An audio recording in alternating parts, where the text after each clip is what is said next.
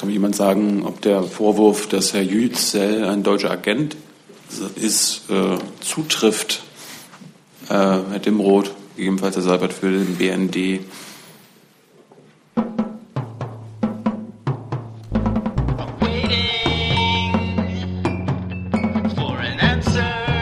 Liebe Kolleginnen, liebe Kollegen, wir können beginnen.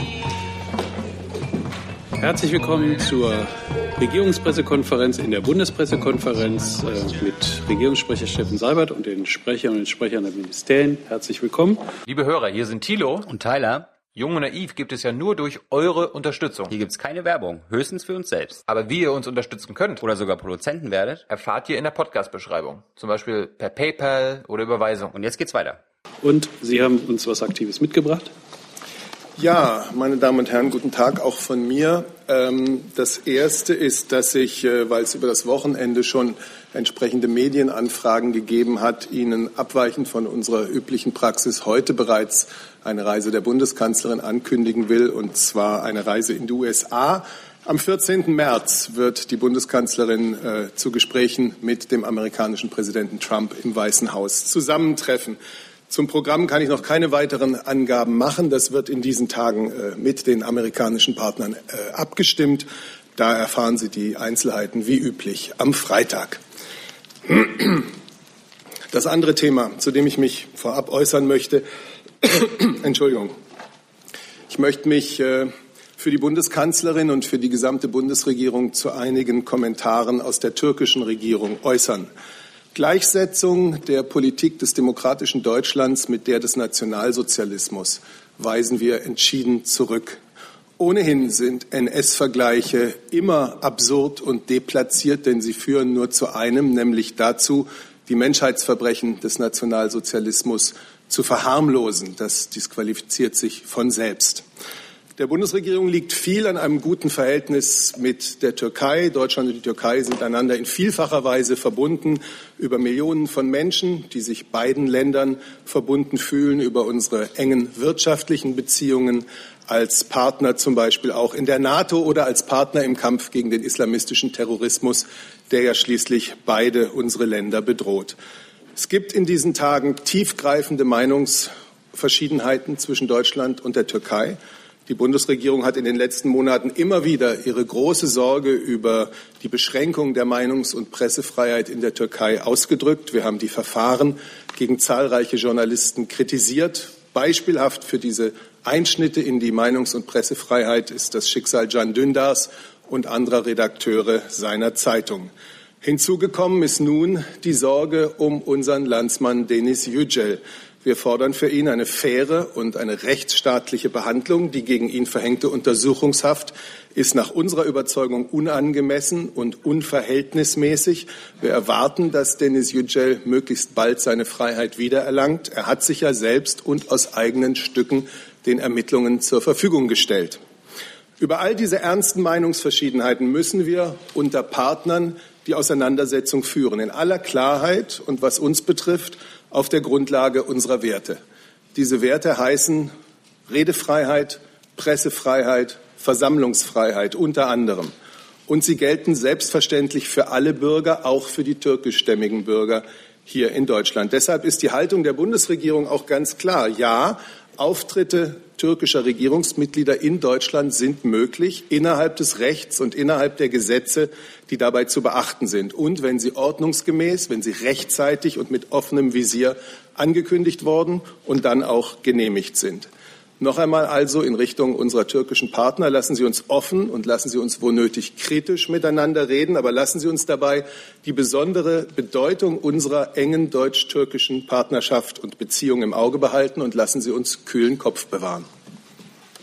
Vielen Dank. Dann gibt es noch was vom Auswärtigen Amt. Ich habe zweierlei. Ja, vielen Dank, Herr Vorsitzender. Zunächst mal entschuldigen Sie die erneute Verspätung. Es hatte ausschließlich mit dem, mit dem Verkehr zu tun. Ich würde gerne äh, zu zwei sehr unerfreulichen Entwicklungen hier für die Bundesregierung Stellung nehmen. Das erste ist äh, Nordkorea.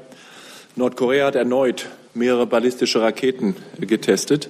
Wir verurteilen dieses Vorgehen des Regimes in Pyongyang in aller Schärfe und aller Deutlichkeit. Diese Tests sind eine unverantwortliche Provokation und verstoßen eindeutig gegen Resolutionen des Sicherheitsrats der Vereinten Nationen. Das Regime in Nordkorea gefährdet damit nicht nur unsere Partner in der Region, allen voran Japan und äh, Südkorea. Das Raketen- und das Nuklearprogramm stellen auch eine Gefahr für die Sicherheit und Stabilität über der Region hinaus dar. Die Bundesregierung ist sich mit allen Partnern in der Verurteilung dieser Tests einig. Wir werden uns weiter eng zum weiteren Vorgehen abstimmen und dabei sehr genau auf die Umsetzung der einschlägigen Sanktionen des Sicherheitsrats der Vereinten Nationen gegen Nordkorea drängen. Wir werden auch dem nordkoreanischen Regime deutlich machen, dass dieses unverantwortliche Spiel mit dem Feuer nur immer tiefer in die internationale Isolation führt. Auch eine weitere Verschärfung der Sanktionen der Vereinten Nationen ist angesichts des Kollisionskurses Nordkoreas gegen die internationale Gemeinschaft weiter auf dem Tisch. Das ist das Erste, was ich Ihnen sagen möchte. Und das Zweite betrifft äh, das Königreich Jordanien. Regierungsbehörden in Jordanien haben bestätigt, dass am Samstag die Todesstrafe an 15 Menschen vollzogen worden ist. Unsere Haltung ist ganz klar und ich möchte auch zu diesem traurigen Anlass noch einmal ganz deutlich machen für die Bundesregierung. Die Todesstrafe ist eine unmenschliche Form der Bestrafung, die wir unter allen Umständen ablehnen, und zwar auch dann, wenn die Vorwürfe, die gegen die Hingerichteten strafrechtlich erhoben worden sind, so massiv waren, wie das jetzt in Jordanien der Fall war. Wir setzen uns gemeinsam mit unseren Partnern in der Europäischen Union weltweit für die Abschaffung und Ächtung der Todesstrafe ein, und zwar gegenüber jedem, der sie weiter äh, verhängt und vollstreckt. Jordanien hatte von 2006 bis 2014 ein Moratorium für die Todesstrafe verhängt und in dieser Zeit tatsächlich auch keine Todesurteile vollstreckt. In Jordanien, soweit wir wissen, äh, harren weitere 90 Personen in der Todeszelle und warten auf ihre Hinrichtung. Die Bundesregierung ersucht die jordanische Regierung dringend, von weiteren Hinrichtungen abzusehen. Von weiteren Hinrichtungen abzusehen. Herzlichen Dank. So, dann fangen wir mit denen an, die vielleicht etwas schneller abzuwickeln sind. Die äh, Bemerkungen zu Jordanien und Nordkorea, dazu Wortmeldungen zur USA-Reise der Bundeskanzlerin. Herr Leifert. Herr Seibert, ähm, hat sich eigentlich die Abstimmung solcher ähm, protokollarischen Details für so einen Besuch äh, verändert, seit die Trump-Administration äh, im Amt ist? Äh, Sie haben ja neue Gesprächspartner. Haben sich auch die äh, Verfahren oder die Abstimmungswege verändert? Nein, es gibt neue Gesprächspartner. Das liegt in der Natur der Sache. Ein solcher Besuch muss immer gut vorbereitet sein und genau damit haben sich die beiden Seiten in den vergangenen Wochen beschäftigt. Das heißt, wenn ich da nachfragen darf, es gibt von Seiten der US-Administration ähm, auch äh, keine ungewöhnlichen ähm, äh, Wünsche, die äh, Sie zu erfüllen hätten? Nein, da kann ich Ihnen keinerlei solche Wünsche melden. Herr Delfs. Sabat, können Sie schon irgendwas sagen? Was sind so die Hauptanliegen der Kanzlerin bei diesem Besuch? Also was sind die Themen, die für Sie wichtig sind? Welche Themen wird sie da auch äh, offensiv vortragen? Naja, zunächst einmal ist es ja nach dem schon ausführlichen Telefongespräch, das die Bundeskanzlerin mit ihm äh, geführt hat, jetzt eine weitere Gelegenheit, in noch größerer Ausführlichkeit äh, all das miteinander zu besprechen, was uns äh, äh in der transatlantischen Partnerschaft äh, verbindet, die Herausforderungen, die uns verbinden, die Zukunft unserer, unserer NATO-Partnerschaft. Aber natürlich wird die Bundeskanzlerin auch als diesjährige G20-Vorsitzende nach, ähm, nach Washington reisen und dem amerikanischen Präsidenten Grundzüge unserer Vorstellung für äh, G20 in diesem Jahr vortragen. Herr Kollege. Karl Angerer vom amerikanischen Fernsehen NBC News. Ähm, ich wollte fragen, ähm, ob es denn dies, zu dieser USA-Reise kam die auf Einladung der USA oder auf die Initiative der Bundesregierung? Sie haben vielleicht verfolgt, dass äh, bei dem letzten Telefongespräch des Präsidenten mit äh, der Bundeskanzlerin äh, eine gemeinsame Presseerklärung gemacht wurde, in der stand, dass der Präsident sich freut, die Bundeskanzlerin demnächst in den USA begrüßen zu können. Solche äh, Einladungen, solche Reisen finden natürlich immer auf Einladung äh, des Gastgebers statt. Herr Jung. Deshalb dürfen wir uns auf eine gemeinsame Pressekonferenz von den beiden freuen. Und Herr Schäfer, ähm, das amerikanische State Department hat bisher kein einziges äh, Pressebriefing, keine einzige Pressekonferenz gemacht, anders als zum Beispiel das Auswärtige Amt hier. Ähm, das ist neu äh, in, in, der amerikanischen Diplomatie. Außerdem hat Herr Tillerson noch keine einzige Frage in der Öffentlichkeit beantwortet. Wie bewertet das Auswärtige Amt das neue diplomatische Amerika? Also ich habe gesagt, dass ich äh, Einzelheiten des Programms später bekannt geben werde, aber ich habe überhaupt keinen Grund anzunehmen, dass es nicht wie üblich eine Pressekonferenz geben wird. Aber wie gesagt, warten Sie es ab, bis wir dann genaueres bekannt geben. Ja, das ist nicht an mir und nicht an uns, äh, das äh, Verhalten des amerikanischen Außenministers gegenüber der amerikanischen Öffentlichkeit oder gegenüber der Weltöffentlichkeit zu kommunizieren. Ich war bei zwei Begegnungen des neuen amerikanischen Außenministers mit dem deutschen Außenminister äh, dabei und äh, die Gespräche waren gut und offen und konstruktiv äh, und sehr zukunftsorientiert. Das ist das, woran wir uns orientieren. Wir werden da ganz sicher keine Haltungsnoten abgeben über die Art des Umgangs des neuen amerikanischen Außenministers mit seiner Öffentlichkeit. Das ist seine Entscheidung und wir machen das so, wie wir das machen, dass Sie uns sogar implizit ein Kompliment erteilen, Herr Jung. Das freut mich sehr. Abschließend, Herr Heller. Ich möchte nur kurz wissen, ob die Bundeskanzlerin irgendwelche Wirtschaftsvertreter mitnimmt. Nein. Dann wechseln wir zum größeren Thema Türkei. Herr Heller hatte sich eben schon gemeldet. Sie behalten das Wort. Ich würde gerne ähm, nach den Äußerungen von Herrn Erdogan, dass er auch kurzfristig nach Deutschland reisen werde, ansonsten äh, werde er einen Aufstand anzetteln wissen, ähm, ob die Bundesregierung Herrn Erdogan inzwischen als eine Gefahr für die öffentliche Sicherheit und Ordnung einschätzt nach solchen Äußerungen. Und ich würde zum Zweiten gerne wissen, ob die Bundesregierung befürwortet die Überprüfung von europäischen Zahlungen äh, in Vorbereitung auf, auf einen vielleicht späteren EU-Beitritt an, ähm, an die Türkei, wie es der österreichische Bundeskanzler ins Gespräch gebracht hat.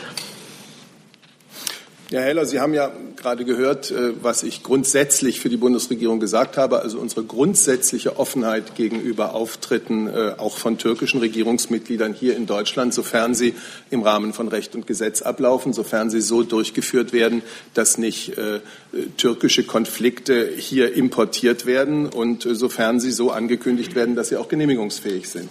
Ähm, das wiederum liegt ja auf einer anderen Ebene als der der Bundesregierung. Das ist die grundsätzliche Haltung und ich kann Ihnen sagen, die Bundesregierung arbeitet nicht an irgendwelchen Einreiseverboten. Ich wollte eigentlich nur wissen, ob diese Äußerungen gestern Abend von Herrn Erdogan, ob die in dieses Schema reinpassen. Ähm, also wenn einer sagt, ich komme sowieso und wenn er mich nicht reinlässt, mache ich einen Aufstand, dann ist das ja eine relativ deutliche Ansage, die durchaus man äh, angesichts der vielen türkischen Mitbürger im Lande oder türkischstämmigen Mitglieder im Lande ähm, ja kritisch oder vielleicht auch angstvoll sehen könnte. Deshalb die Frage Sicherheit und Ordnung gefährdet durch sowas? Also noch einmal, das, was die Bundesregierung grundsätzlich äh, zu diesem Thema zu sagen hat, habe ich gesagt. Ich habe auch äh, auf die Äußerungen des türkischen Staatspräsidenten und im Übrigen auch anderer Mitglieder seiner Regierung ähm, vom Wochenende äh, das Notwendige gesagt für die Bundesregierung. Und im Übrigen ist es natürlich äh, die Sache der zuständigen Behörden auf Länder- und Kommunalebene einzuschätzen, äh, wie es mit Sicherheit und Ordnung im öffentlichen Raum bestellt ist. Die Frage nach Mittelkürzungen, EU-Befürwortung. Ich kann äh, dazu jetzt, das sind ja natürlich europäische Entscheidungen, diese sogenannten Heranführungsmittel, glaube ich, nennt man sie. Ähm, da wird man sicherlich, äh, wie bei allem anderen, was die EU ausgibt, immer wieder die Frage stellen müssen, ob äh, die Mittelzahlungen auch den ursprünglich mal intendierten Zweck erreichen. Frau Klaßmann. Ja, Ähm, wir haben die Frage ja schon gehabt, äh, ob sich äh, der türkische Präsident angekündigt hat. Ich wiederhole sie trotzdem, hat er sich inzwischen angekündigt. Und dann wüssten wir auch gerne, die Minister für Justiz und Wirtschaft, die ja gekommen sind, äh, haben die vorher das notifiziert oder kam das äh, eher überraschend? Und äh, dann auch an das Auswärtige Amt. Äh, es gibt ja von türkischer Seite diesen Vorwurf, dass man Yücel versteckt gehalten habe. Äh, wie würden Sie das einordnen? Und ist das etwas, was rechtlich so in seiner Form, wie es gelaufen war, unangreifbar ist? Ich kann nur zu dem ersten Thema Stellung nehmen, und zwar in dem Sinne, dass weiterhin äh, uns keine offizielle Ankündigung einer, eines Besuchs des türkischen Staatspräsidenten vorliegt. Ja, Frau Klassmann, ich kann das bestätigen, was Herr Seibert gesagt hat. Äh, auch ich habe kurz bevor ich gekommen bin, einer der Gründe, weshalb ich hier zwei Minuten zu spät war, noch mal äh, geschaut, was da so an Verbalnoten per Fax oder anderswo äh, aus der Botschaft der Türkei bei uns eingegangen ist. Es gibt bis dato keinerlei Besuchsankündigung des türkischen Präsidenten. Was ich Ihnen sagen kann, ist, und das ist alles ähm, so, wie sich das zwischen äh, Partnern, auch Bündnispartnern gehört, ist, dass ähm, der türkische Außenminister sich äh, hat von der türkischen Botschaft am 3. März ankündigen lassen. Der türkische Außenminister, das haben Sie ja bereits aus türkischen Quellen übers Wochenende in den Medien vielleicht vernommen, beabsichtigt aus, beabsichtigt aus Anlass der internationalen Tourismus, was ist ITB, Internationale Tourismusbörse oder Tourismusmesse hier in Berlin, nach äh, Berlin zu kommen aus diesem Anlass äh, auch in Deutschland einige Veranstaltungen abzuhalten. Das hat er uns äh, angekündigt und ich gehe davon aus, dass es so ist, wie Herr Cavusoglu das die türkischen Medien hat wissen lassen, dass es dann auch am Mittwoch zu einer Begegnung der beiden Außenminister Deutschlands und der Türkei kommen wird. Ich kann Ihnen darüber hinaus sagen, dass es eine Besuchsankündigung des türkischen Ministers für Tourismus und Kultur gibt, auch aus Anlass der internationalen Tourismusbörse. Über weitere Besuchsankündigungen kann ich nicht äh, berichten. Und wenn Sie möchten, Frau Kleersmann, dass wir über die Vorwürfe des türkischen äh, Präsidenten vom Freitag reden, dann würde ich, Herr Vorsitzender, vorschlagen, dass wir noch mal unter drei gehen, wenn Sie damit einverstanden sind. Damit sind wir Frau Klaasmann hatte noch eine Frage, bitte schön. Ja, die Reisen der beiden Minister, Frau Klaasmann, äh, auf die Sie mich angesprochen haben, die sind dem Auswärtigen Amt notifiziert worden, allerdings nicht in einer sagen, Detailtiefe und Klarheit und Definition äh, all der Aktivitäten, die auf deutschem Boden hätten stattfinden sollen oder tatsächlich stattgefunden haben, wie äh, wir uns das eigentlich gewünscht hätten. Herr Hartwig. Herr Staatssekretär, der österreichische Bundeskanzler hat ja den Vorschlag gemacht, man solle sich auf EU-Ebene äh, einvernehmlich auf eine Regelung äh, verständigen, was die Auftritte von türkischen Politikern äh, hierzulande und auch in anderen EU-Staaten betrifft. Ist das ein Gedanke, ein Vorschlag, dem die Bundesregierung, die Bundeskanzlerin auch näher treten können? Ich denke, die europäische Kompetenzverteilung auf diesem Gebiet ist eindeutig. Das heißt, jeder europäische Mitgliedstaat kann selber entscheiden. Herr Decker. Darf ich gerne noch einen Satz? Bitte. Ich wollte eigentlich nur noch mal sagen, ähm, bei aller verständlichen Aufregung über das, was da passiert, Herr Seibert hat ja gerade die richtigen Worte für die Bundesregierung zu einigen Äußerungen des türkischen Staatspräsidenten äh, gefunden.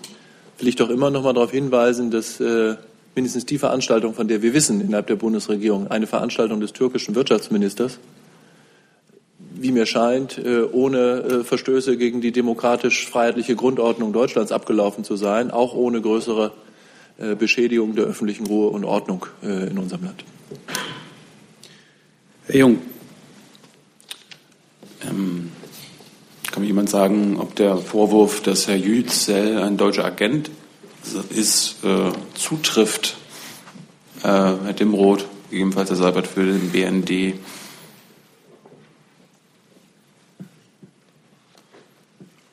Also ich kann Ihnen jedenfalls hier nichts berichten, was diese These auch nur im Ansatz stützen würde. Also ich glaube, Herr Jung, wir, im, im, Verhältnis zu Russland äh, haben wir dieses Thema äh, in den letzten Jahren häufiger gehabt. Da gibt es russische Gesetze, nach denen zivilgesellschaftliche Organisationen, die sich auch mit Mitteln aus dem Ausland finanzieren, gefallen lassen müssen, nach der russischen Rechtsordnung als ausländische Agenten qualifiziert zu werden. Mein Eindruck ist, dass der Wortgebrauch Agenten mindestens in der russischen Sprache etwas anders ist als bei uns. Ich nehme auch an, dass das in der Türkei der Fall sein äh, könnte. Ich bin nicht ganz sicher, ob äh, er das so gemeint haben mag, aber ich will da auch gar nicht in Interpretationen einsteigen, wie, wie Sie wie Sie das jetzt annehmen. Weil wenn Sie sich ans BMI wenden oder an Herrn Seibert, können Sie ja noch meinen, dass es ein deutscher Spion sei. Also, äh, auch das, da haben wir ja äh, uns am Freitag bereits zu eingelassen, ist ein abwegiger Vorwurf. Ähm, vielleicht eine historische Perspektive, Herr Schäfer. Wir haben ja, äh, Deutschland hat historische Erfahrungen mit dem Faschismus und, den, und Nazi-Deutschland. Erkennt die Bundesregierung faschistische Züge an der heutigen aktuellen türkischen Politik? Ich habe dazu nichts zu sagen. Herr Jessen. Ich dachte eigentlich, dass ich das am Anfang sehr deutlich gesagt habe. Äh, ohnehin sind NS-Vergleiche immer absurd und deplatziert. Sie führen nur zu einem, nämlich das Menschheitsverbrechen des Nationalsozialismus gegenüber Millionen von Menschen zu verharmlosen. Diese Aussage gilt, in welche Richtung auch immer solche Vergleiche angestellt werden. Nachfrage? Ich hätte von faschistischen Zügen, nicht von Nazi-Methoden gesprochen. Herr Sabat. Ich habe dazu nichts weiter zu sagen. Dann machen wir weiter bei Herrn Jessen. Ja, zwei Fragen. Ähm, eine an Herrn Seibert. Ähm, Sie haben es eben noch mal gesagt, jeder NS-Vergleich verbietet sich ähm, einerseits. Auf der anderen Seite ist dann immer noch ein Redner äh, willkommen in Deutschland, der mehrfach in der jüngsten Vergangenheit genau diese Vergleiche äh, zieht und der Bundesregierung ein solches Handeln äh, vorwirft. Ist da nicht der Zeitpunkt gekommen zu sagen, ähm, können wir den hier noch willkommen heißen? Und die zweite Frage an Herrn Dr. Schäfer, ähm, da es sich um eine öffentliche Äußerung des äh, türkischen Präsidenten äh, gehandelt hatte, ähm, Herr Erdogan hatte gesagt, man habe die Auslieferung von Herrn Yücel verlangt, Auslieferung oder Überstellung an türkische Behörden zu einem Zeitpunkt, da dieser sich aufgehalten habe in Räumen der Residenz, der deutschen Residenz äh, in der Türkei. Ähm, ist Ihnen von solchen Begehren etwas bekannt? Herr Jessen, genau um Ihre Frage zu beantworten, habe ich das einleitende Statement gemacht. Ich könnte es jetzt hier nur wiederholen. Mir ist kein Sachverhaltselement bekannt, Herr Jessen, aus dem heraus ich nachvollziehen könnte, was der türkische Staatspräsident mit seinen Anmerkungen in dieser Sache gemeint haben könnte. Das heißt, ähm, wenn Herr Erdogan behauptet, ähm, deutsche Behörden hätten eine Überstellung, eine Auslieferung, wie immer man das definiert, verweigert, dann sagt er die Unwahrheit. Ich äh, wiederhole, was ich gesagt habe, Herr Jessen. Mir ist nicht bekannt, dass irgendeine äh, türkische Stelle offiziell in dieser Frage sich an deutsche Stellen gewandt hätte. Herr Reiche. Eine Frage an Herrn Dr. Schäfer. Möglicherweise haben Sie die auch bei anderer Gelegenheit hier schon mal beantwortet. Ließe sich ein äh, Auftritt des türkischen Präsidenten, bei dem er ausschließlich vor seinen Landsleuten Wahlkampf für sich selber macht, rechtlich in irgendeiner Form überhaupt verhindern? Ja, in der Tat haben wir über diese Frage schon ganz häufig äh, geredet. Ähm, ich äh, verweise darauf und darüber hinaus auf die Äußerungen äh, von äh, Herrn Seibert, gerade eben, der in seinen einführenden Äußerungen und auf Nachfrage genau das gesagt hätte, was ich auch hätte sagen können.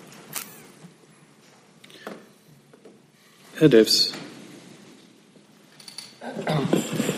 Herbert, noch mal ganz kurz äh, eine allgemeinere Frage. Das hat, schaukelt sich ja jetzt seit den letzten Tagen und Wochen eigentlich immer weiter hoch. Äh, wo ist denn ähm, da eigentlich für Sie sozusagen die Grenze oder für die Kanzlerin die Grenze erreicht und wo ist auch der Punkt, wo man sagen würde, also selbst wenn es das Flüchtlingsabkommen gefährden würde, ähm, könnte man da auch keine Rücksicht mehr drauf nehmen? Wir haben über die Frage des EU-Türkei-Flüchtlingsabkommens ja auch in der letzten Woche wieder gesprochen. Und ich habe gesagt, es ist nicht erkennbar, wie eine Rückkehr zu dem Schlepperunwesen auf der Ägäis, eine Rückkehr zu vielen Todesfällen auf der Ägäis der Pressefreiheit, der Meinungsfreiheit in der Türkei äh, irgendwie auf die Sprünge helfen sollte. Das ist das, was ich damals dazu gesagt habe. Ich kann das nur wiederholen. Diese beiden Themen sind getrennt voneinander zu betrachten. Das europäisch-türkische Flüchtlingsabkommen, das viel Gutes erbracht hat, und die sehr tiefgreifenden Meinungsverschiedenheiten, die wir mit der Türkei in Fragen der Presse, der Meinungsfreiheit, der äh, Beschränkung der journalistischen äh, Rechte haben und die wir in Sachlichkeit, mit kühlem Kopf, äh, argumentativ äh, mit der türkischen Seite austragen wollen. Gefragt, äh, gab es ja früher von Erdogan durch, durchaus Äußerungen, die an die signalisierten, dass er da schon, also dass da auch die Drohung im Raum steht, dass dieses Abkommen äh, am Ende doch beendet wird. Äh, sieht man bei der Bundesregierung diese Gefahr oder würde man das zur Not riskieren, auch wenn es natürlich im Grunde genommen, wie Sie völlig richtig sagen, ja nicht sachlich miteinander zusammenhängt? Sie stellen eigentlich Ihre erste Frage nun anders noch einmal, deswegen habe ich da auch keine andere Antwort für Sie. Wir bleiben überzeugt, die Europäer bleiben überzeugt, dass dieses, deutsch, dieses europäisch-türkische Abkommen äh, im Interesse beider Seiten ist. Es gibt jetzt noch Wortmeldungen von Herrn Leifert, Herrn Jolkfer, Herrn Jung, Herrn Jordans, Herrn Steiner und ich würde vorschlagen, danach kommen wir zu anderen Themen. Gut, dann ist Herr Leifert dran. Ja, ganz kurz nur, Herr Seibert, damit ich es richtig verstanden habe, weil Sie sagten, sofern ähm, Erdogans Besuch so angekündigt wird, dass er genehmigungsfähig ist, ähm, das schließt einen Überraschungsbesuch ja aus, weil der wäre ja dann nicht so an, äh, angekündigt worden, dass er hätte genehmigt werden können. Wenn ich das sagen darf, Sie haben es nicht richtig verstanden, weil ich gar nicht von einem Besuch des Staatspräsidenten gesprochen habe, sondern grundsätzlich über Auftritte türkischer Regierungsmitglieder in Deutschland gesprochen habe, die es in der Vergangenheit schon gab. Einer liegt ja jetzt erst ein paar Tage zurück ähm, und für die wir im Grundsatz auch offen sind unter den Bedingungen, die ich hier genannt habe. Und das gilt für äh, anreisende Regierungsmitglieder, welche Position auch immer sie haben. Genau, diese Bedingungen, die, die hatte ich zitiert, Ankündigung damit äh, genehmigungsfähig. Also ohne Ankündigung praktisch nicht möglich. Ich habe mich so geäußert, wie ich mich geäußert habe. Ich glaube, dass das eigentlich klar ist. Rein technisch gesprochen, Herr Leifert, ist das auch nicht so einfach, nach Deutschland zu reisen als Staatspräsident, ohne dass man das irgendwie vorankündigt. Man braucht eine Landeerlaubnis, äh, man braucht äh, Absprachen über den Umgang mit äh, Sicherheitspersonal. Man muss sich über viele logistische Fragen im Vorfeld abstimmen. Das geht halt nicht so einfach, weil ein Staatspräsident nicht so reist wie ein Normalsterblicher. Herr Jokwa. Herr Seibert, ähm, ein deutscher Abgeordneter hat heute früh eine Idee geäußert, mal umgekehrt, also in die Türkei zu fahren und dort auf einer Kundgebung gegen das Referendum zu argumentieren, also gegen die Verfassungsreform in der Türkei. Wäre das nach Ansicht der Bundesregierung eine Einmischung Deutschlands in die inneren Angelegenheiten der Türkei? Es hat ja schon deutsche Politiker gegeben, die in den vergangenen Jahren in politischer Mission in die Türkei gereist sind, also auch äh, außerhalb der Bundesregierung. Ich halte das jetzt für eine hypothetische Frage. Für die Bundeskanzlerin äh, kann ich Ihnen sagen, dass, es, äh, dass sie derzeit keine Pläne hat, in die Türkei zu reisen. Ich kann aber auch daran erinnern, dass die Bundeskanzlerin bei ihrer letzten Reise in die Türkei, nach Ankara nämlich, wo sie Gespräche mit Präsident Erdogan und Ministerpräsident Yildirim hatte, dass sie sich da sehr deutlich äh, geäußert hat zu ihrer politischen Einschätzung, die Bedeutung äh, der, des Gleichgewichts der Kräfte, der, der Checks and Balances ähm, als eine, und die Bedeutung der Pressefreiheit selbstverständlich als eine Grundsäule äh, demokratischer Freiheit. Sind sonst irgendwelche Reisen geplant in naher Zukunft von Regierungsmitgliedern? Dann macht Herr Jung weiter. Ja, aber danach anschließend dann könnte die, die Verteidigungsministerin jetzt locker flockig nach Inschelik fahren, wenn sie will. Und Herr Seibert, äh, wann haben die Kanzlerin und Herr Erdogan zuletzt miteinander gesprochen? Ja, ich habe jetzt keine Pläne anzukündigen, dass die Ministerin derzeit in die Türkei fliegt. Das war ja gerade auch schon Thema. Dann, das war nicht die Frage. Ja, aber das macht keinen Sinn, irgendwelche hypothetischen Fragen zu machen. Das ist zurzeit nicht geplant, Herr Jung. Die Bundeskanzlerin hat am Wochenende mit dem türkischen Ministerpräsidenten Yildirim gesprochen Und äh, wenn es weitere Gespräche gäbe, würden wir Sie über die informieren. Was hat die Kanzlerin Herrn Yildirim mitgeteilt? Und Herr Schäfer, warum wird der türkische Botschafter für die Äußerungen und Vorkommnisse am Wochenende nicht einbestellt? Das Gespräch der Bundeskanzlerin mit dem Ministerpräsidenten war natürlich, wie all solche Gespräche, vertraulich. Es handelt sich logischerweise in diesen Tagen äh, um ein Gespräch über das deutsch-türkische Verhältnis. Beide sind sich einig gewesen, dass eine weitere Beschädigung des deutsch-türkischen Verhältnisses unserer Beziehungen vermieden werden muss und dass auch die geplante Zusammenkunft der Außenminister, ich glaube an diesem Mittwoch, ähm, dafür genutzt werden soll. Ja, ich kann ergänzen, dass ähm, das äh, Erstere wussten Sie schon, dass äh, die beiden Außenminister Freitagnachmittag miteinander gesprochen haben. Sie haben das auch gestern Abend getan. Und äh, ich denke, es wird Sie nicht übermäßig überraschen, dass bei diesem Telefonat auch Gegenstand der Beratungen und der Gespräche war, das, was äh, aus Ankara und Istanbul äh, so über den Bosporus nach äh, Berlin an äh, Äußerungen herübergekommen ist. Und die beiden Minister haben auch darüber gesprochen, wie man einen Beitrag dazu leisten kann, dass sich insgesamt, erstens, dass die Gesprächsfäden nicht abreißen und dass insgesamt ähm, die sehr aufgeheizte Debatte wieder in ein etwas ruhigeres Fahrwasser kommt. Und ich denke, das ist auch äh, das Ziel des deutschen Außenministers am Mittwochmorgen äh, bei und mit seinen Gesprächen mit seinem türkischen Amtskollegen hier bei uns äh, in Berlin. Bitte. Herr Sabert, wenn man die türkische Seite hört, bekommt man den Eindruck, die verschiedenen Veranstaltungsabsagen in Deutschland wären die Folge der Entscheidung der Bundesregierung gewesen. Können Sie hier klar sagen, ob sich die Bundesregierung jemals in die Entscheidung örtlicher Behörden über die Genehmigung von solchen Veranstaltungen äh, mit türkischen Regierungsmitgliedern in Deutschland eingeschaltet hat? Nein, das tun wir nicht. Wir beachten die föderale Ordnung auch in dieser Frage. Und es sind letztlich auch äh, die Verantwortlichen vor Ort, äh, die am besten beurteilen können, ob eine Veranstaltung unter Aspekten der Sicherheit, und der zu erwartenden Menschenmengen und so weiter genehmigt werden kann oder nicht. Das ist auch richtig so. Abschließend Herr Steiner. Äh, ja, auch eine reine Zahlenfrage, in dem Fall allerdings an Herrn Dimroth. Können Sie uns kurz äh, sagen, wie viele Menschen nach Deutschland gekommen sind im Rahmen des EU-Türkei?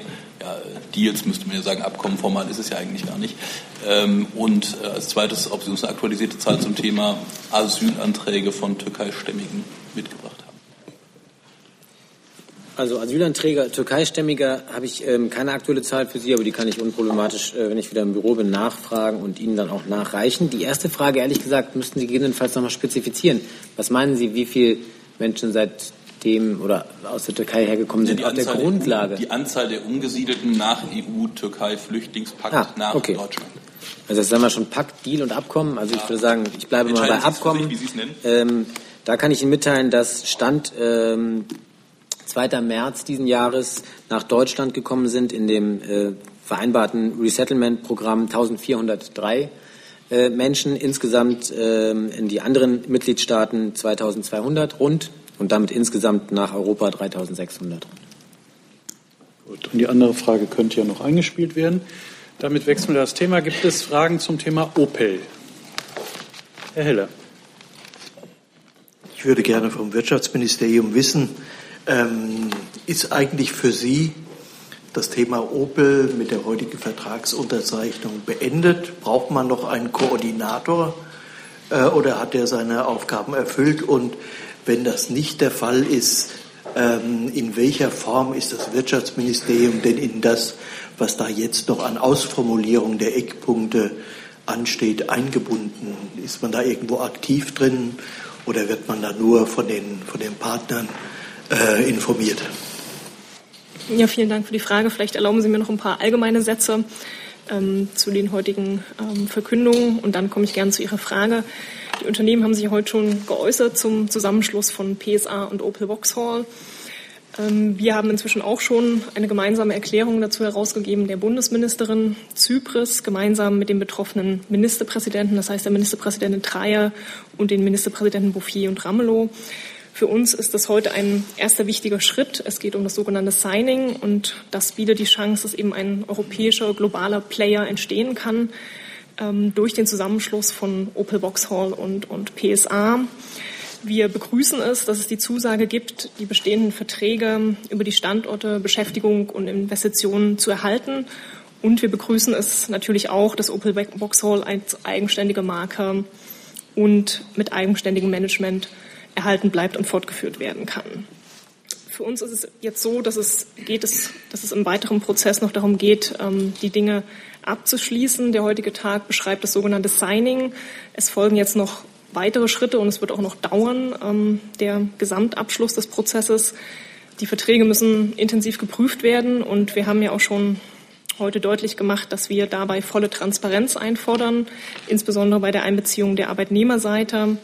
Es muss nach unserer Einschätzung sichergestellt werden, dass eben auch im weiteren Verhandlungsprozess bis zum endgültigen ähm, bis zur endgültigen Finalisierung der Übernahme das europäische Management äh, von Opel Vauxhall, der Gesamtbetriebsrat und aber auch die europäischen Betriebsräte eng eingebunden sind. Und zur Ihrer Frage und zur Rolle, die wir in diesem Prozess einnehmen, Bundesministerin Zypris und auch der Opel-Koordinator, Herr Staatssekretär Machnik, haben in den vergangenen Wochen Gespräche auf allen Ebenen geführt, mit den Unternehmen, mit den Arbeitnehmervertretungen, mit der französischen Regierung ähm, und mit den betroffenen Ländern. Und ähm, das fordern wir auch im weiteren Prozess ein und werden auch hier weiter engen Kontakt halten. Ähm, nur, dass ich das richtig verstehe. Also der, der Koordinator wird weiter amtieren und das, was Sie jetzt als äh, Rolle beschrieben haben, verstehe ich das richtig, dass es so quasi die eines Wächters, der aufpasst, dass die Zusagen, die gemacht worden sind, eingehalten werden. Ist das so? Wir sind eng in den Prozess eingebunden. Wir sind auf die Gespräche sozusagen draufgeschaltet. Das wird ähm, auch weiter im Prozess so sein. Wie Sie das jetzt nennen, würde ich, würde ich Ihnen überlassen. Aber wir nehmen diese Rolle der engen Abstimmung mit allen Beteiligten wahr. Herr Malin, ich hoffe, ich treffe das Mikro. Ja. Ähm, Herr Seibert, ähm, freut sich die Bundeskanzlerin auf diese Entstehung einer neuen deutsch-französischen Industrie-Champion? Und Frau Baron, ähm, die äh, Einhaltung der Verträge war die oberste Priorität der Ministerin. Gibt es darüber hinaus Erwartungen oder Hoffnungen, dass man über 2018 bzw. 2020 äh, gehen kann, was die Garantien angeht? Die Bundesregierung ist natürlich an einer erfolgreichen Zukunft des Unternehmens Opel und seiner Standorte und damit auch an einer guten Zukunft für die Mitarbeiter und Mitarbeiterinnen von Opel interessiert. Wir bauen darauf, dass PSA alles unternimmt, um Opel und die Standorte gemeinsam erfolgreich weiterzuentwickeln. Und ein gutes Zeichen, äh, ein gutes Signal ist dabei die Zusage, die bestehenden Verträge über Standorte, Beschäftigung, Investitionen auch zu erhalten. Ja, zu Ihrer zweiten Frage. Wie gesagt, die Zusage ist für uns ganz wichtig, die es eben gibt über die bestehenden Verträge, ähm, Standorte, Beschäftigung, Investitionen. Und natürlich geht es jetzt darum, und das haben ja auch die Unternehmen heute deutlich gemacht, eine klare Zukunftsstrategie zu formulieren. Digitalisierung, Elektrifizierung sind die großen Themen, die die gesamte Automobilbranche berühren. Und da geht es eben darum, diese klare Zukunftsstrategie zu formulieren, die dann auch die Chance ähm, bilden wird für die Zukunft und für einen erfolgreichen europäischen Konzern in, in Zukunft eben auf diesen Feldern erfolgreich zu sein. Herr Jung, bitte. Nachfrage? Gerne. Bitte. Herr Seibert, ähm, die Bundeskanzlerin ist heute Abend in Paris. Wird sie ähm, am Rande der europäischen Gespräche sich mit Herrn Holland über Opel PSA unterhalten? Das ist nicht der Zweck des Treffens zwischen dem französischen Staatspräsidenten, der Bundeskanzlerin und den Premierministern von Italien und Spanien. Und ich kann äh, den Themen am Rande hier überhaupt nicht vorgreifen. Sinn und Zweck des Treffens ist die Vorbereitung auf das wichtige Treffen äh, in Rom und äh, das weiter Vorantreiben des Bratislava-Prozesses der EU 27. Jetzt, Herr Jung. Herr Sabat, wird ähm, PSA also zukünftig genauso leichten Zugang ins Kanzleramt bekommen wie die großen deutschen Autokonzerne? Darauf kann ich Ihnen nur die grundsätzliche Antwort äh, geben, dass die Bundeskanzlerin, das gehört zu ihrem Amt, natürlich mit Vertretern wichtiger deutscher Wirtschaftsunternehmen äh, Gespräche führt, ebenso wie mit Vertretern beispielsweise der Gewerkschaften, ebenso wie mit Vertretern von Sozialverbänden. Das alles gehört zum Amt einer Bundeskanzlerin. Aber ist der neue, also ist PSA jetzt auf einer Stufe mit BMW, VW für die Kanzlerin oder ist das immer noch jetzt ein französischer Konzern? Ich habe Ihnen dazu meine Antwort gegeben. Herr Laffert. Äh, ich habe eine Lernfrage. Ähm, hätte die Bundesregierung dieses Geschäft eigentlich verhindern können, wenn sie gewollt hätte? Ich kann gerne kurz dazu antworten. Also die deutsche Bundesregierung ist ja wie bekannt nicht Anteilseigner des Unternehmens. Der französische Staat hingegen ist Anteilseigner des Unternehmens. Wir haben unsere Linie klar gemacht im Prozess und machen das auch in der Folge. Aber rechtlich sind wir nicht Anteilseigner des, der Konzerne. Dann wechseln wir das Thema zu Herrn Lepjans. Bitte schön. Lepjas, polnische Nachrichtenagentur. Äh, Herr Seibert, die polnische Regierung hat am Wochenende einen offiziellen Gegenkandidaten zu Donald Tusk als äh, Ratsvorsitzenden nominiert. Ändert sich dadurch etwas äh, für die Bundesregierung? Hält die, Bunde, äh, hält die Bundeskanzlerin an Donald Tusk fest? Ja, die Bundesregierung nimmt zur Kenntnis, dass äh, ein Alternativkandidat, nämlich Herr Sario-Schwolski, vorgeschlagen worden ist. Ich, Im Übrigen kann ich dem Ausgang der Beratungen der Staats- und Regierungschefs nicht vorgreifen. Ich habe neulich, als die ähnliche Frage aufkam, schon gesagt, diese Beratungen laufen. Für die Bundeskanzlerin kann ich sagen, und das gilt auch heute noch, dass sie die Arbeit des Ratspräsidenten Tusk sehr schätzt. Darf ich eine Zusatzfrage stellen? Bitte. Okay. Äh, die Vertreter der Regierungspartei in Polen sprechen von Tusk als von einem deutschen Kandidaten. Gibt es eine Reaktion? Und das ist wohl nicht als Kompliment gemeint. Gibt es eine Reaktion darauf? Er, ist, er hat seine erste Amtszeit antreten können, weil er von den Mitgliedern des Europäischen Rates äh, für diese Position des Präsidenten bestimmt wurde. Und jetzt laufen die Gespräche über eine mögliche zweite Amtszeit. Und die letzte Zusatzfrage. Ist es für die Bundesregierung vorstellbar, dass äh, Donald Tusk als äh, Ratsvorsitzenden gewählt wird gegen den Willen seines Heimatlandes? Die Wahl des Präsidenten wird entsprechend äh, der Regelungen, die dafür gelten, äh, in Artikel 15 Absatz 5 durchgeführt werden. Und darüber hinaus habe ich dazu keinen Kommentar. Frau Kassmann. Daran anschließend, äh, Herr Seibert, würde denn die Bundeskanzlerin eine Abstimmung mit qualifizierter Mehrheit äh, mittragen, äh, wenn dann Herr Tusk gegen den Widerstand der polnischen Regierung gewählt würde? Wie gesagt, es laufen jetzt die Gespräche äh, in Vorbereitung des Europäischen Rates. Koordiniert werden sie durch den derzeitigen maltesischen Ratspräsidenten Premierminister Muscat. Und wenn Sie in Artikel 15 Absatz 5 schauen, dann steht da exakt drin, mit welcher Mehrheit äh, der Europäische Rat seinen Präsidenten wählt. Nämlich mit qualifizierter Mehrheit steht da drin. Das ist einfach nur der Text, der jetzt hier äh, rechtsgültig ist. Ich sage nicht, dass es so kommt. Ich sage Ihnen, dass es so steht. Wir führen äh, wie alle anderen jetzt die Gespräche in Vorbereitung des Rats. Dazu bitte, Herr Kollege. So, jetzt. jetzt. Äh, war Frau Bundeskanzlerin überrascht mit der Entscheidung der polnischen Regierung? Das ist jetzt hier kein Kriterium. Wir nehmen das zur Kenntnis, dass die polnische Regierung Herrn Sario-Wolski als Alternativkandidaten vorschlägt. Dann wechseln wir das Thema und zwar zu Herrn Decker. Ich habe eine Frage an Herrn Dimroth. Es sind also zwei Fragen. Ähm, es geht um den Fall Wendt.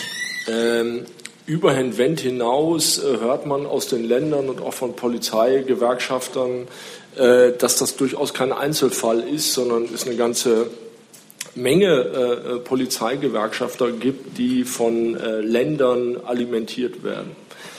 Ähm, meine erste Frage ist, äh, gibt es so etwas äh, unter der Hoheit des Bundes auch, also sprich bei der Bundespolizei und beim Bundeskriminalamt?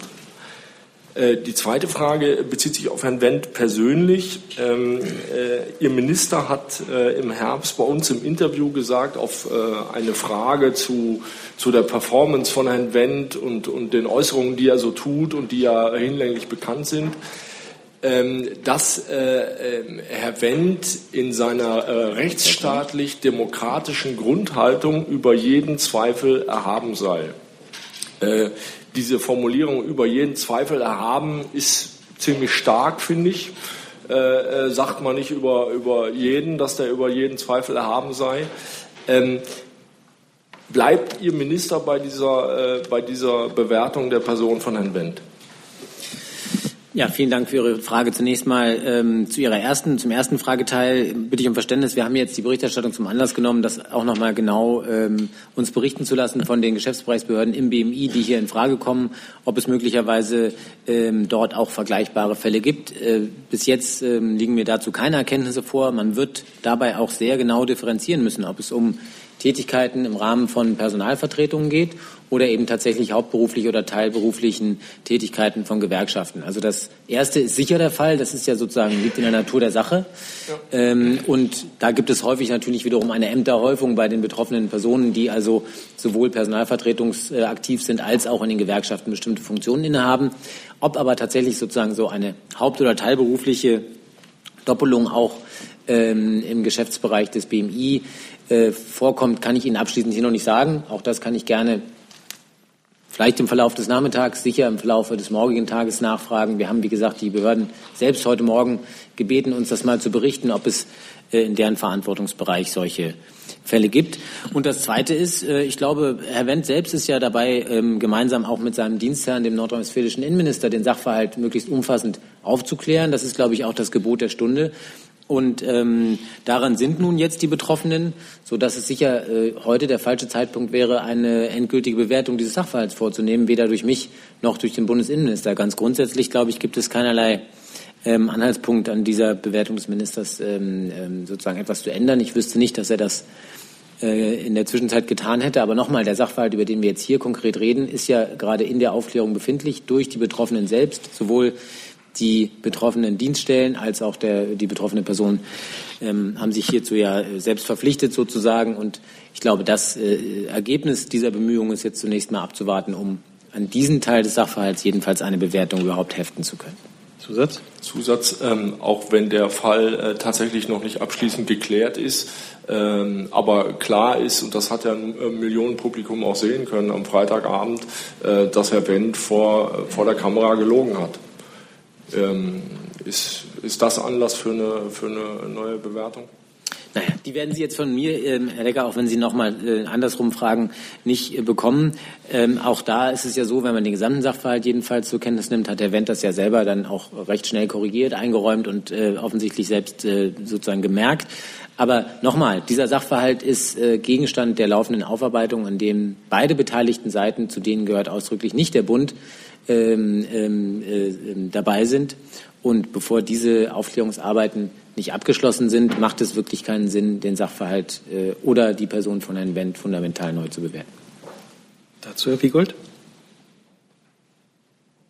Nehmen wir den. Jetzt aber, Herr Dimroth, äh, Ihr Haus ist doch auch der Hüter des Beamtenrechts bundesweit. Äh, ich nehme an, dass es bei Ihnen schon äh, Betrachtungen gibt oder schon mal drauf geguckt wurde, was denn das Beamtenrecht an dieser Stelle sagt und ob es da eindeutig ist oder ob es da eine so große Grauzone gibt, dass Sie noch gar nicht äh, zu einer Bewertung kommen können.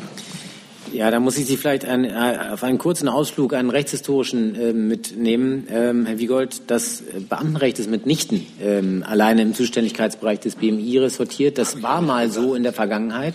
Es gab diverse Föderalismusreformen in Deutschland. Ähm, einer dieser Reformen ist sozusagen die Bundeszuständigkeit in weiten Teilen zum Opfer gefallen. Das mag man begrüßen oder beklagen. Äh, de facto ist es jedenfalls so. Und insofern äh, sind wir zu einer von Ihnen gerade bei mir erfragten Bewertung nicht berufen, sondern das müssten Sie den nordrhein-westfälischen ähm, Innenminister fragen, der eben Hüter der für Herrn Wendt sozusagen zur Anwendung gebrachten Rechtsvorschriften ist, ob und wie der hier äh, rechtlich sich positioniert. Ich habe zur Kenntnis genommen, dass man dort eben ja auch daran ist, den Sachverhalt aufzuklären, gegebenenfalls auch sogar schon erste politische Schlüsse daraus zieht, was den zukünftigen Umgang mit ähnlichen äh, Fällen anbetrifft. Aber ich kann Ihnen eine wie erfragte Bewertung nicht äh, äh anbieten, nochmal, weil äh, schlicht die Zuständigkeit dafür in Nordrhein-Westfalen liegt. Ich entschuldige mich ausdrücklich für meine unpräzise Frageweise. Ich wollte eigentlich wissen, ob aus Sicht der, des Bundesinnenministeriums, der sich nicht als allein zuständig, aber als Hüterin des Beamtenrechts bezeichnet habe, ich glaube nicht, dass Sie dagegen etwas haben, ähm, aus Sicht des BMI ähm, grundsätzlich jetzt nicht, äh, was einzelne Länder angeht, aber für Ihren Bereich eine solche Regelung trennscharf getroffen ist oder eben nicht. Also lässt das Beamtenrecht, so wie es auf Bundesebene gilt, da genügend Spielraum für äh, solche, äh, ja, ich sag mal, Bezuschussungen von Mandatsträgern? Ja, also ähm, auch da bitte ich noch um Moment Geduld. Äh, erstmal steht ja der Sachverhalt noch nicht so richtig fest. Insofern lässt sich äh, sozusagen auch eine analoge Anwendung der bundesrechtlichen Vorschriften auf einen fiktiven Sachverhalt jetzt jedenfalls abschließend durch mich nicht leisten. Ähm, ich hatte ja bereits eingangs gesagt, wir haben unsere Behörden gebeten, mal aufzuschreiben, ob das vergleichbare Fälle gibt. Und dann werden wir natürlich eine mögliche Rückmeldung auch rechtlich zu bewerten haben und das dann auch tun. Aber eine abstrakte Rechtsauskunft, die das äh, sozusagen auf einen fiktiven Sachverhalt aufbauend jetzt für Sie beantwortet, sorry. Herr Steiner. Herr Dimroth, äh, also das heißt, Sie haben es anhand dessen, wofür Sie zuständig sind, also das Bundesbeamtenrecht als solches, haben Sie es nicht durchgeprüft an der Stelle, ob es nach Bundesbeamtenrecht an der Stelle zulässig wäre. Was denn zulässig wäre? Ein Sachverhalt, der noch nicht abschließend ausermittelt ist. Eine das ist etwas schwierig. ja. Eine grundsätzliche Freistellung bei, Fortbezu äh, bei Fortzahlung des Soldes. Ja, wie gesagt, wir haben uns äh, daran gemacht, erstmal im eigenen Geschäftsbereich zu fragen, ob es dort vergleichbare Fälle gibt. Ich habe keine positive Kenntnis darüber, dass das so ist. Ich, wenn ich sozusagen jetzt in den Bereich des Vermutens wechseln dürfte, vermute, dass es auch solche Fälle nicht gibt. Aber ich kann es nicht ausschließen, weil wir eben die Berichterstattung zum Anlass genommen haben, nachzufragen. Und dann werden wir für unseren Bereich, auch für unseren Verantwortungsbereich selbstverständlich eine rechtliche Bewertung vornehmen dessen, was uns da zur Kenntnis gegeben wird. Ich vermute man, dann werden wir das Thema wieder aufgreifen. Ähm, drei Themen haben wir noch von Herrn Heller, Herrn Jung und Herrn Wiegold. Und dann würde ich sagen, machen wir Schluss für heute. Herr Heller beginnt. Ähm, nachdem wir ja hier verschiedentlich okay. über Unternehmensvorgänge gesprochen haben, Beispiel Opel, das gibt mir den Mut, jetzt auch zu fragen, ähm, nach Entwicklungen beim Marktführer im Bankenbereich Deutschlands. Da gibt es ein Institut, das sich mit einer Kapitalerhöhung versucht, neues Kapital zu besorgen und eine äh, neue Strategie entwirft. Was sagt mir das für den Finanzplatz Deutschland? Ist das ein Ausdruck der Stärke des Finanzplatzes Deutschland, dass man sich sowas wagt und zutraut? Oder ist das, was bei der Deutschen Bank heute passiert, Ausdruck einer Schwäche, dass nämlich ein Institut äh, weiter Milliarden kräftig einsammeln muss, um zu überleben?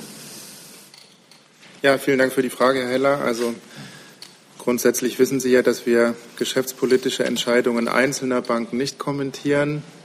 Aber grundsätzlich, das kann ich schon sagen, begrüßen wir es, wenn Banken ihre Kapitalbasis stärken. Es ist im Interesse der deutschen Wirtschaft, durch stabile Banken international mit Finanzdienstleistungen versorgt werden zu können.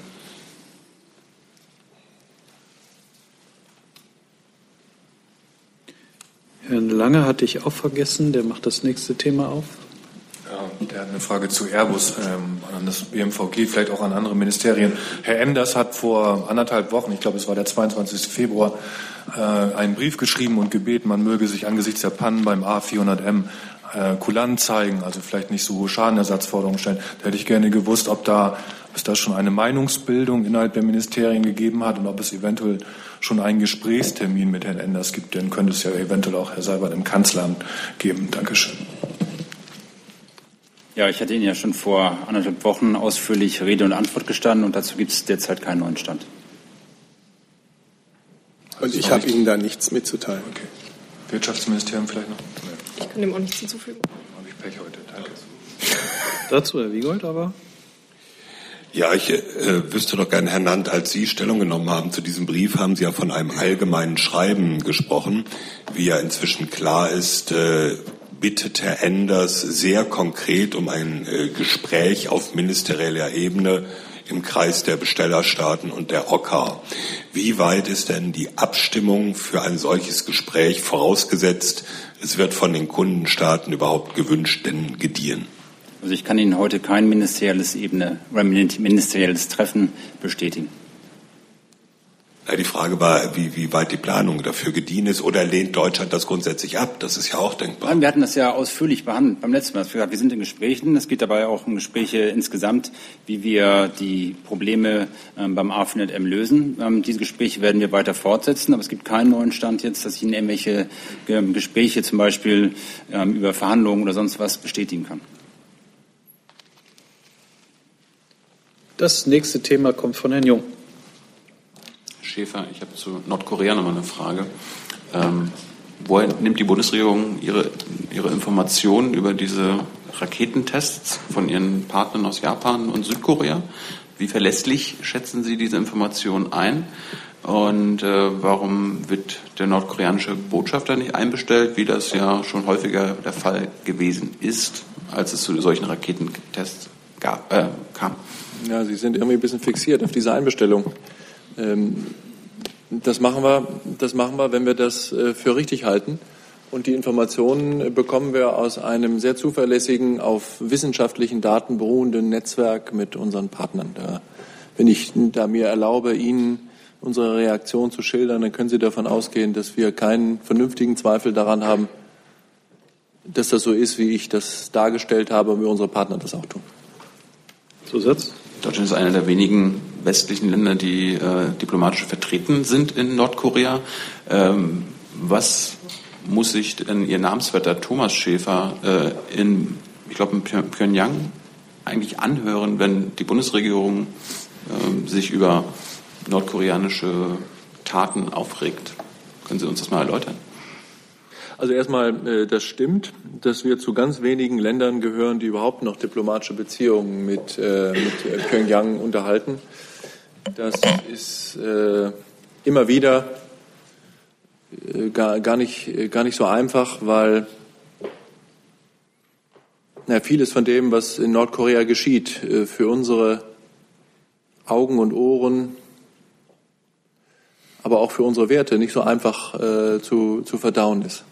Dennoch glauben wir trotzdem, dass es gut ist, äh, mit Wort und Stimme in Pyongyang vertreten zu sein, so schwierig das ist für unseren Botschafter da in Pyongyang und sein Team. So richtig ist es doch, dass wir ähm,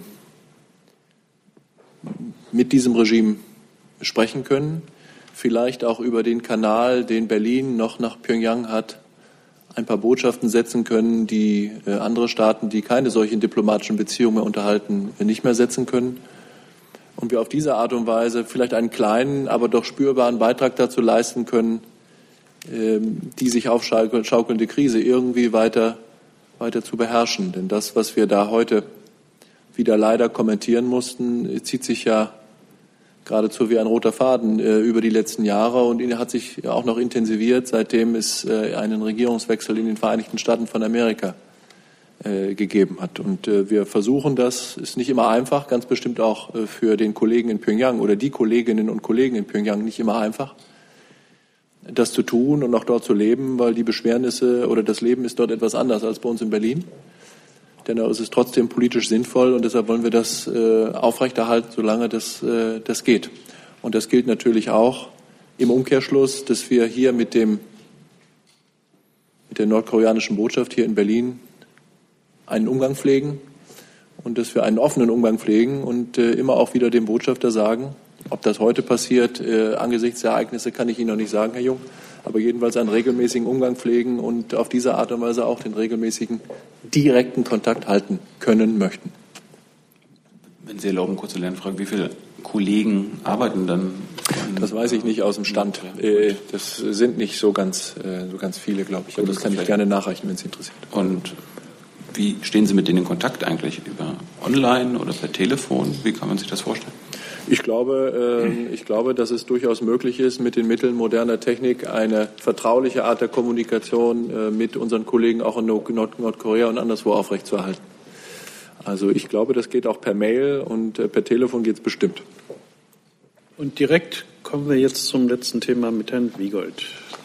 Liebe Hörer, hier sind Thilo und Tyler.